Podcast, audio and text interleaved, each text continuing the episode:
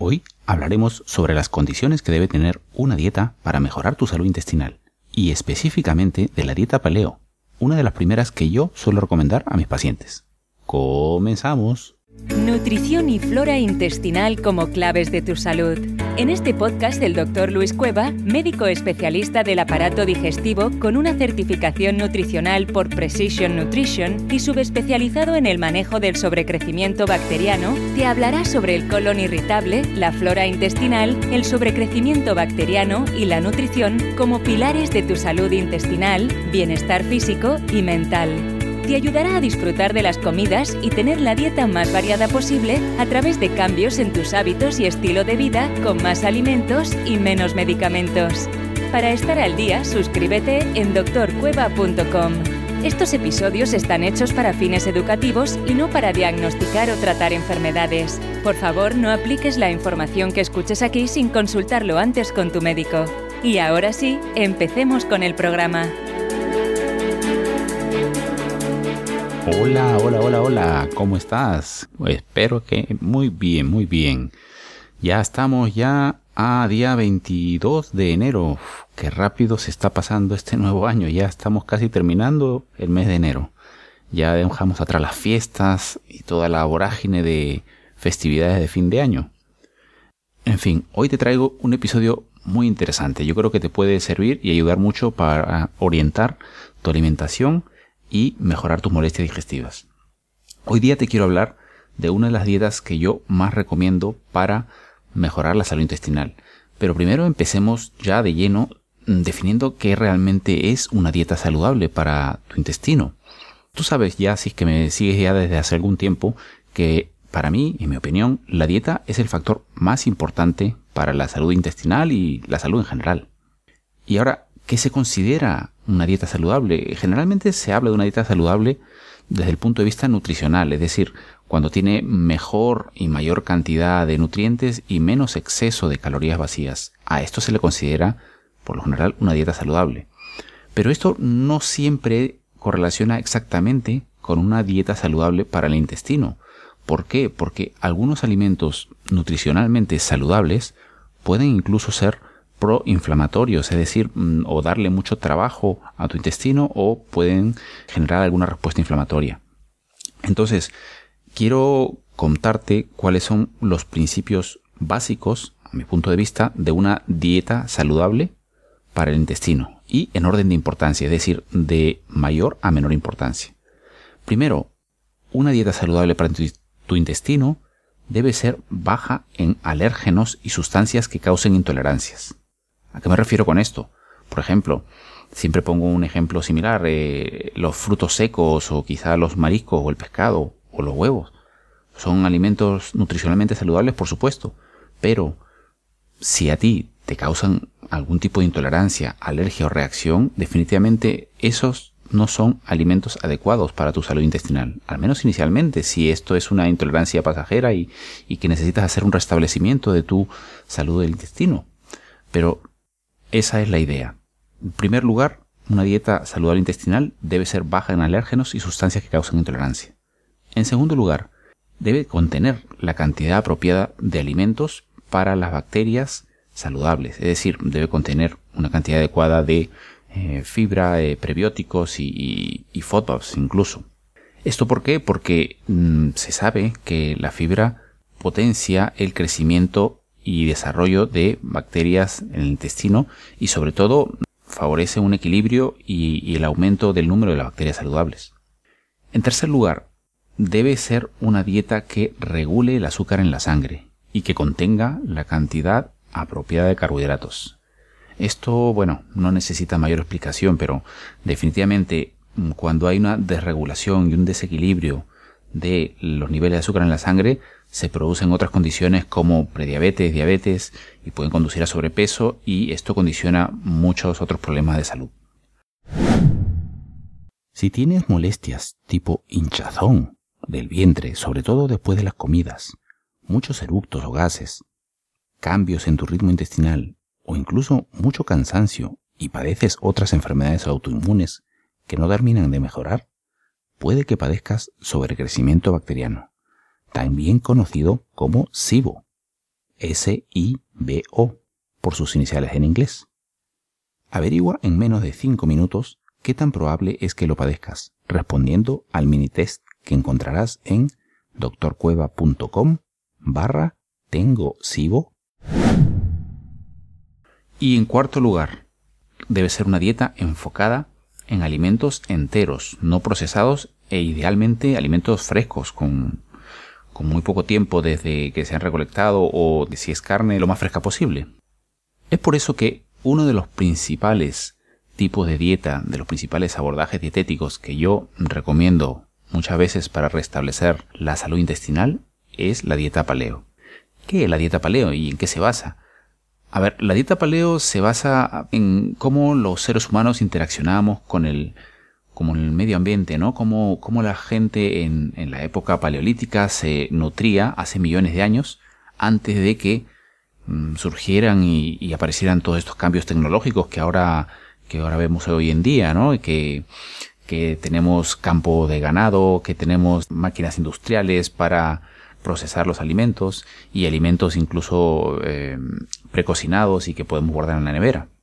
La teoría sobre la que se basa la dieta paleo en general es que mm, no somos tan diferentes de nuestros ancestros paleolíticos. Es decir, la tecnología ha ido evolucionando muy rápidamente, pero realmente mm, nosotros como seres humanos, nuestra fisiología y nuestros cuerpos no han evolucionado tan rápidamente. Pero de todas maneras, una pequeña nota antes de seguir. No soy un experto renombrado en dieta paleo. Sé lo que es la dieta paleo, le he recomendado a mis pacientes, pero me perdonarán si alguna que otra cosa pues quizá no está completamente ajustada, porque esto, la dieta paleo es también, no voy a decir una religión, pero hay gente que es muy, muy ferviente seguidora de esta dieta. Yo le veo más que nada sus utilidades como una dieta que puede favorecer la salud intestinal y también, claro, puede ayudar a la pérdida de peso y puede mejorar la salud en general. Y definitivamente yo le veo el aspecto más em, funcional, el aspecto más de resultados que menos y, menos em, me enfoco en el aspecto ideológico, que te lo estoy contando, pero me, me interesa explicarte y contarte sobre todo los resultados que puede conseguir la dieta paleo, por las características que tiene. Entonces te decía que la base de todo es que pues nosotros somos en cuanto al funcionamiento de nuestro organismo no hemos cambiado mucho con respecto a los hombres de la era paleolítica y entonces deberíamos tener más o menos un estilo de vida y una alimentación similar y de todas maneras no te preocupes no te voy a decir que te pongas a, a, cazar ardillas o a, o a, o a matar pollos y, y, o a ponerte a sembrar ahora mismo en tu jardín. Es simplemente que quiero darte un poco las ideas básicas de todo esto. Los tres aspectos fundamentales de la dieta paleo son tratar de eliminar las toxinas comiendo menos alimentos procesados, menos comida basura, tratar de mantener el azúcar, los niveles de azúcar en la sangre bajo control y también prestar atención a nuestras elecciones de, de estilo de vida. En resumen, lo que hace y desde mi punto de vista lo más importante y útil de la dieta paleo en cuanto a la salud intestinal es que remueve sobre todo alérgenos y alimentos inflamatorios. Remueve sobre todo estos alimentos. Remueve mm, las tres A's que yo le llamo. La A de alimentos procesados, remueve los azúcares refinados y también los aceites refinados. Luego también mm, evita los cereales, incluyendo el maíz, también evita las legumbres secas, incluyendo la soja y los cacahuetes. Y también en algunos casos los que hacen dieta paleo estricta evitan los lácteos, otros no porque los toleran bien, pero esto es un tema muy debatido, el tema de evitar los lácteos en la comunidad paleo.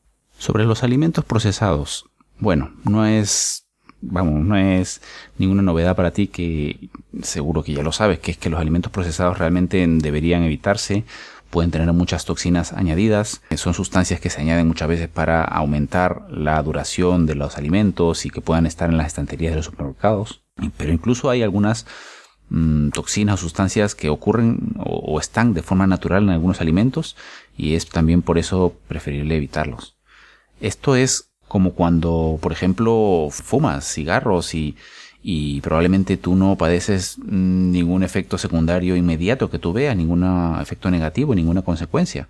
Pero mm, a lo largo del tiempo todo suma y por eso se sabe que, por ejemplo, el tabaco ah, predispone a muchísimas enfermedades, a muchos tipos de cáncer, y esto pasa igual muchas veces con los alimentos. El exceso de alimentos procesados va, puede predisponer a problemas de salud más adelante, y aunque tú no veas las consecuencias inmediatas.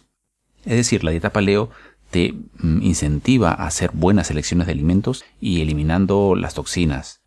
Hay que tener en cuenta que eh, la dieta paleo te mm, incentiva a alimentarte sobre todo de alimentos enteros o alimentos que estén de la forma más cercana a su forma natural, con el mínimo procesamiento. Ahora me puedes decir quizás, claro, pero todos los alimentos tienen algún nivel de procesamiento. Podría decir que quizás las verduras que compras en el supermercado ya están cortadas, lavadas y empaquetadas. A ver, yo aquí cuando me estoy refiriendo a alimentos no procesados me refiero a alimentos que no tienen una larga lista de ingredientes en la etiqueta que muchos de ellos no los puedes ni pronunciar. Muchos de esos ingredientes son pues eh, harinas, eh, aceites hidrogenados, azúcares añadidos, etc. Sobre el tema de mm, que la dieta paleo se enfoca en evitar los azúcares refinados, yo no creo que esto requiera mucha explicación. Ya todo el mundo sabe que el exceso de azúcar es malo para nuestra salud y que la mayoría de las personas lo consumen en exceso. Por ejemplo, un, dato curioso que mm, en 1820 y pico, un hace más de un siglo, casi un siglo y medio, según las estadísticas, un americano, un estadounidense promedio, consumía menos de dos cucharaditas de azúcar al día. Y cuando se han hecho estudios recientes estadísticos, se ha visto que en el 2012 un americano, un estadounidense promedio, consumía 31 cucharaditas de azúcar diarias y la mayoría realmente no era ni siquiera consciente de ello, de la cantidad de azúcar que ingería. En cuanto a los aceites refinados, se recomienda también evitarlos, sobre todo los aceites vegetales a base de cánola, colza, de maíz, de semillas de algodón, de cacahuete, de soja y de girasol. Se recomienda obviamente también evitar la margarina. ¿Qué pasa? Que muchos de estos aceites, entre comillas, se, se, comercializan como saludables, pero no lo son. Requieren un gran procesamiento, se emplean mucho calor, mucha presión y productos químicos, lo cuales pueden dejar muchas veces residuos tóxicos y definitivamente aparte no es una buena fuente de ácidos grasos porque suelen tener un alto contenido en ácidos grasos omega 6 que suelen ser eh, ácidos grasos proinflamatorios. En cuanto a los cereales, la dieta paleo evita los cereales aunque sean la base de la pirámide nutricional del Departamento de Agricultura de los Estados Unidos, que todo el mundo sabe que fue hecha hace muchísimos años y que realmente está muy cuestionada. ¿Y esto en base a qué es? Porque la mayoría de veces los cereales llevan a una rápida transformación a azúcares y unos grandes picos de azúcar en la sangre. En cuanto a las legumbres secas, la razón de evitarlas en la dieta paleo es porque muchas veces son similares a los cereales en el sentido de que pueden tener eh, sustancias difíciles de digerir e inhibidores de enzimas que, que hacen que sean difíciles para la digestión, lo cual puede darle más trabajo y aumentar la inflamación del organismo. Y en cuanto a los lácteos, esto, como te dije, es un tema de debate, un tema de debate porque los paleo estrictos definitivamente lo evitan y otras personas, como la pueden tolerar, no, no lo, no lo evitan. Otra de las características que a mí particularmente me gusta de la dieta paleo y el estilo de vida paleo es su foco en, la persona en general. A diferencia de otras dietas que te digan que tienes que mm, enfocarte en una restricción calórica severa o, o ponerte a correr en una cinta o hacer footing una hora al día, muchas veces estas directrices, estas normas y estas reglas severas de las dietas eh, son perjudiciales porque no te dejan hacer tus actividades sociales normales eh, con estas dietas de moda. En cambio, el estilo de vida paleo no solamente se enfoca en hacer buenas elecciones de alimentos para mejorar tu salud y quizá para perder peso, que es uno de los motivos por los que mucha gente hace la dieta paleo, sino que también te sugiere que busques en otros hábitos, en otros cambios en tu estilo de vida que te ayuden a mejorar tu bienestar y tu salud. Cosas como, por ejemplo, optimizar eh, la calidad de tu sueño, manejar el estrés, darte tiempo para relajarte, socializar con tus amistades, familia, mm, darte, darte gustos, eh, tener hobbies y, y, y, este estilo de cosas que son muchas veces muy beneficiosas para la salud. Es por eso que la dieta paleo es uno de los primeros tipos de dieta que yo recomiendo a mis pacientes para mejorar la salud intestinal. Y de hecho, es una de las primeras dietas eh, que yo contemplo en la primera etapa de un plan integral para restablecer la salud intestinal que estamos empleando en el grupo de la membresía de problemas digestivos que hemos empezado este grupo en enero.